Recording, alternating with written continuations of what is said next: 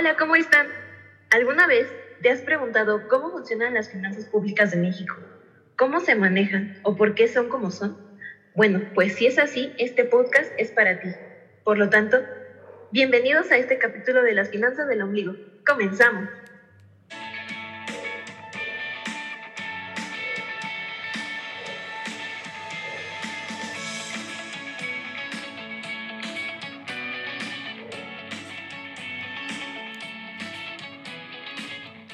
Bienvenidas, bienvenidos nuevamente. Vamos a acompañarlos mi compañera Nancy y yo, su servidora Valeria, ambas estudiantes de Economía por el IPN, por este viaje en donde veremos un tema muy interesante que nos compete a todos los habitantes de este gran país que es México.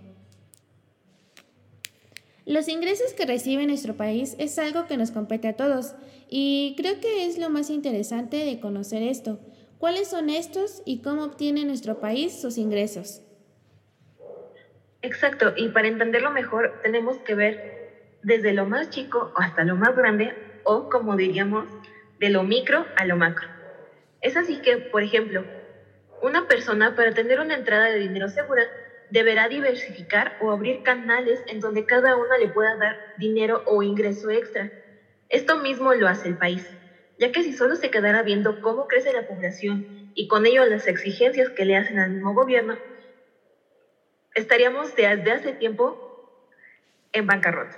Además, si se pide dinero prestado, la deuda sería impagable y las ayudas condicionadas no son de muy buena fe que digamos.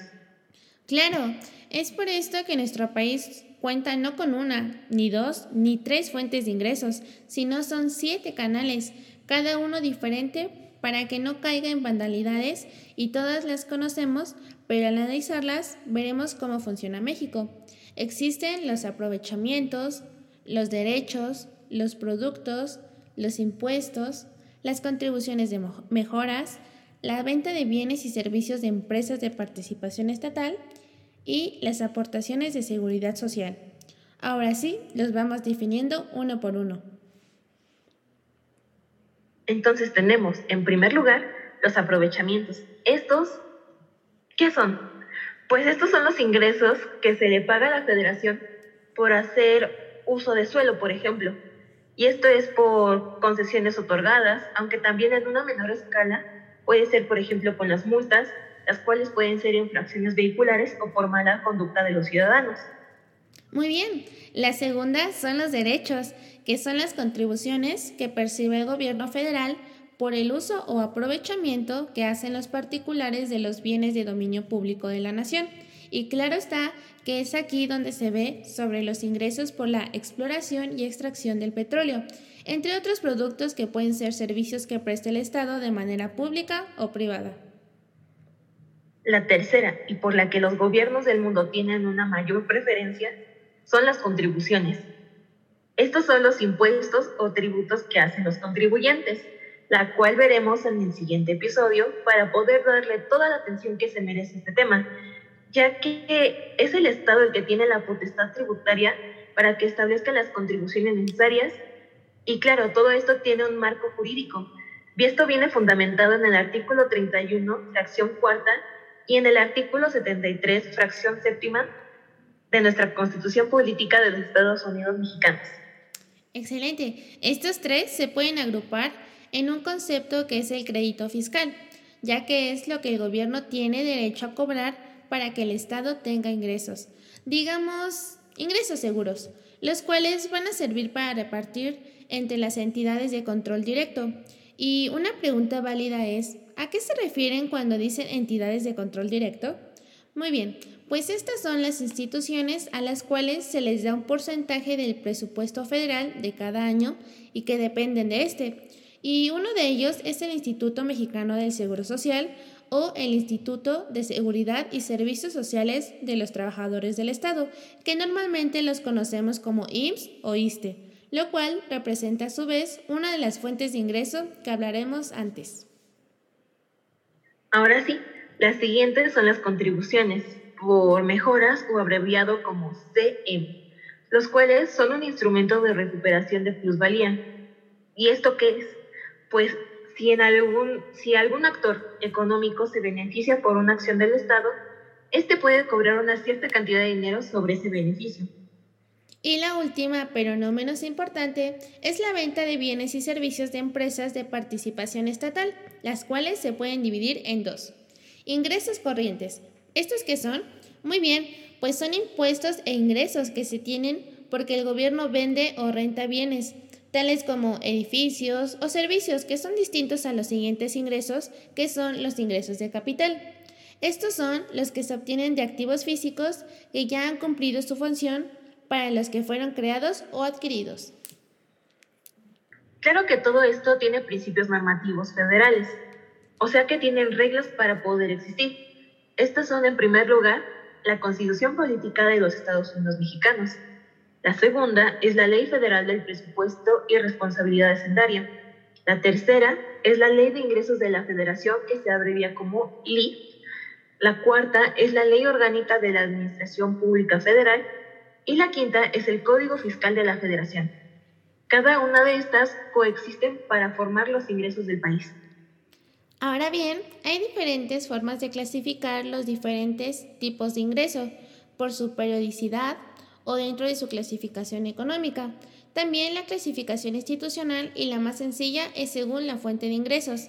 Por su periodicidad pueden ser ordinarios y extraordinarios. ¿Y esto qué es? Bueno, pues los ingresos ordinarios proceden de la relación normal entre el contribuyente y el Estado o de la venta de un bien o servicio de una empresa paraestatal. Y eh, más sin en cambio, los ingresos extraordinarios son los que exceden los montos considerados en la ley de ingresos en el presupuesto de ingresos de la federación o de las entidades federativas.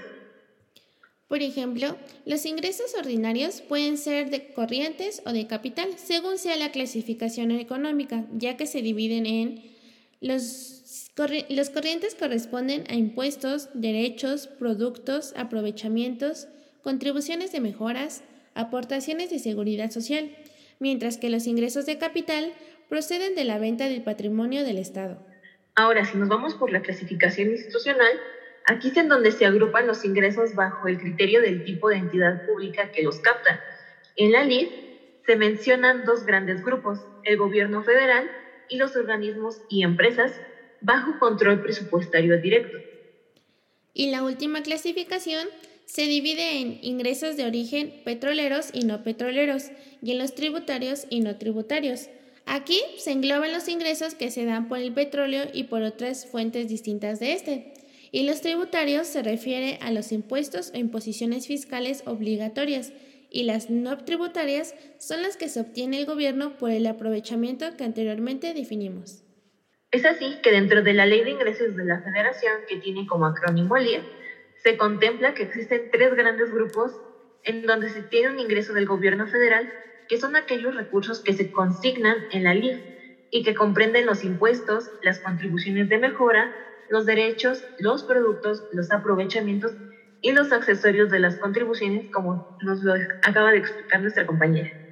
Así es, los ingresos de organismos y empresas, que es en donde la LIF agrupa los ingresos derivados de cuotas y aportaciones de seguridad social y los ingresos por venta de bienes y servicios a cargo de organismos descentralizados y empresas de participación estatal mientras que los ingresos derivados de financiamiento es en donde se comprende el endeudamiento interno y externo, así como el déficit de organismos y empresas de control directo.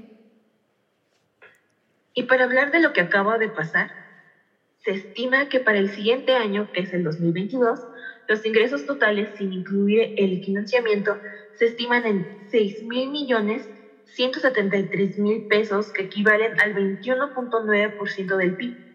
Así que dentro de este estimado se espera un monto mayor sobre los ingresos tributarios, o sea, los impuestos del 14% del PIB, mientras que el financiamiento se estima en 915.615 millones de pesos, que equivaldrán al 3.3% del PIB.